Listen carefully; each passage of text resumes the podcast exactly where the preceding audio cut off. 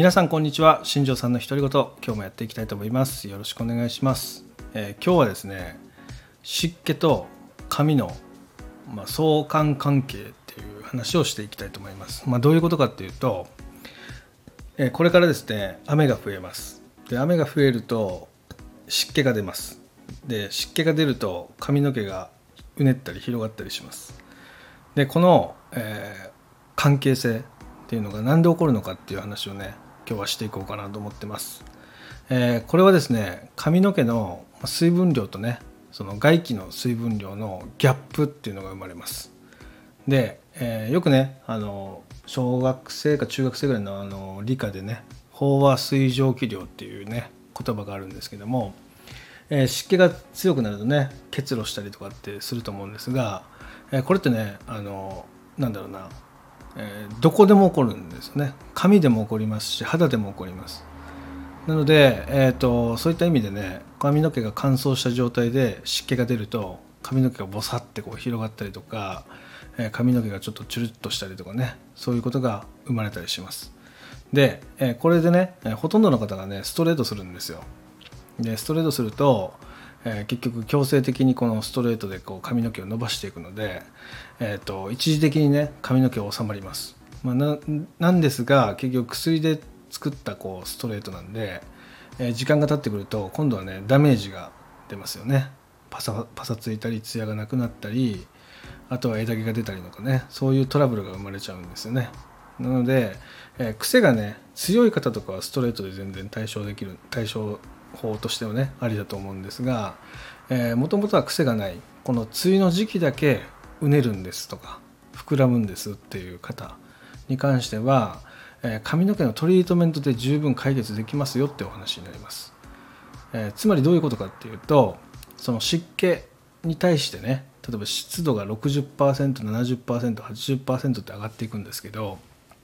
それに耐えれる髪の毛の水分量っていうのをキープできれば基本的にうねるとかっていうことは起きないんですよね。なのでそこをしっかりホームケアでやってあげる、まあ、サロンケアでやってあげるっていう風な形をとると、えー、髪の毛がねその梅雨とかねジメジメしてもですね、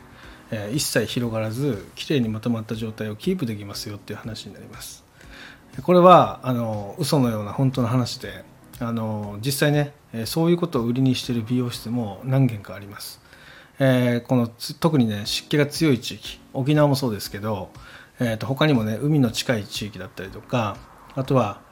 盆地っていうんですかねその地域性でこの湿気が溜まりやすい地域。そこでもね、えー、そういう髪のうねりとか広がりとかっていうのはその湿気の強い、まあ、梅雨の時期に起こる、まあ、髪のトラブルになってくるんですけども、えー、そういった時もねそういうそこの地域ならではの美容室っていうのが必ず存在しますので、まあ、そういったところでねそういうケアをするだけで髪の毛が収まったとかね、えー、ストレートしないとダメだと思ってたけどトリートメントでなんとかなったとかねそういう、えー、と結果っていうのを得られたりするんで、えー、そこはね、えー、しっかり事前に調べてですねあの一回試しにやってみるっていうのは一つの方法じゃないかなというふうに思います。でもう一個ですねでではなんでそもそもその髪の水分量と外気の水分量の差が出るのかっていう話なんですがここはですね、えーと、髪の毛っていうのはですねお肌と違ってその自然注力っていうのがないんですよ。え、どういうことかっていうとお肌だと例えば間違えてねあの包丁で手を切った時に最初血は出るんですけどそれがすぐ固まって傷跡が自然に塞がっていきますよね。で跡が残らなくなるんですけどこの自然注力っていうのが働きます。だけど髪に関してはそれが一切働かないんですよね、まあ、なので、えー、薬品を髪の毛に使ってる人、まあ、例えば、えー、定期的にカラーをされてる。あとはストレートをしてるパーマをしてる方とかっていうのはその時に使った薬品のダメージっていうのが髪の毛に残ってます。でこの残ってるものっていうのがねその尾を引くんですよね。その湿気が強くなった時に結局ダメージを受けた部分っていうのは根元の新しく生えてきた髪の毛よりもそういう水分量とかタンパク質の量っていうのが少なくなるので根元は耐えられるんだけど中間から毛先が耐えられなくなる。なのでそこがまとまらなくて跳ねてしまうってことが起きます、はい、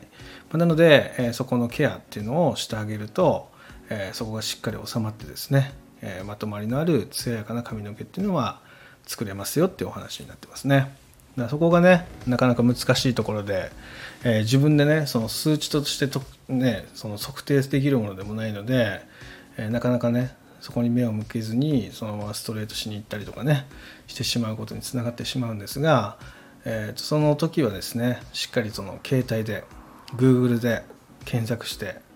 そういう、えー、癖に癖用のトリートメントとかね、えー、広がりを抑えるためのトリートメントメニューとかっていうのをねと特化したサロンを検索してですねそこに行ってやってみるのも一つですよっていうところになります。はい、ではそれがねあのこの湿度と、まあ、髪のその広がりの因果関係というか相関関係になってくるので、えー、そこを理解しているとすごくいいですよっていう話になります。でここのケアっていうのはね前回話した紫外線のケアで賄えるものになるので、えー、紫外線のケアっていうのができてれば勝手にねここの悩みっていうのも消えてきます、えー、ずっと前にも話しましたが結局その悩みっていうのは、えー、もそもそもは乾燥からスタートしてるのでその乾燥を補うケアをし続けてれば勝手に他の悩みも解決していく形になるので、えそこだけ抑えて、まあ、そのケアしていくと結果的には髪の毛は綺麗になっていきますよって話です。湿度にも耐えられるし紫外線にも耐えられるしっていう形ですね。なのでそこをしっかりやってみてください。またあのお肌に関してはねこの時期は湿気でねどういうことが起こるかっていうとベタつきなんですよね、えー、油が過剰に出てしまったりあとは汗をかいてですね肌がベタベタしたりとかねそういうことが起こってしまうのでまあそのなんだろう一番いい方法としては可能ならですがその一日にねその仕事の中で全然構わないので、えー、そういうクレンジングとか洗顔をするその時間っていうのが設けられるんだったらそれが一番いいかなと。ちょっと手間にはなるんでねもう一回洗い落としてメイクをし直すっていうのは、まあ、なのでまあそういうものを使っていく方法とあとはあのえっとねえっとミストタイプのものでその水分ケアみたいなもののミストって売ってるので、まあ、そういうのを、えーと、2時間3時間に1回顔にかけてあげるとかしてあげるといいかなと。この時期ねそのマスクとかも皆さんしてると思うんでねそのマスクの内側にニキビ出来物ができたりとかねしやすい時期なんですよね。その湿気が高くなるとね雑菌が繁殖しやすくなるので、まあ、そういった意味でも、えーと、そういうミストタイプの、えー、化粧水みたいなものを定期的に間でかけていくとその肌荒れの原因っていうのもなくせたりすると思うんでぜひね皆さんねそこを参考にしてやってみてください。はい、またねわからないこととかねそういったのがあれば、えレターなり、え DM なりでお知らせください。しっかり対応していきますのでよろしくお願いします。では、えー、今日もねこの辺で失礼したいと思います。今日も最後まで聞いていただきありがとうございました。ではまた明日。バイバイ。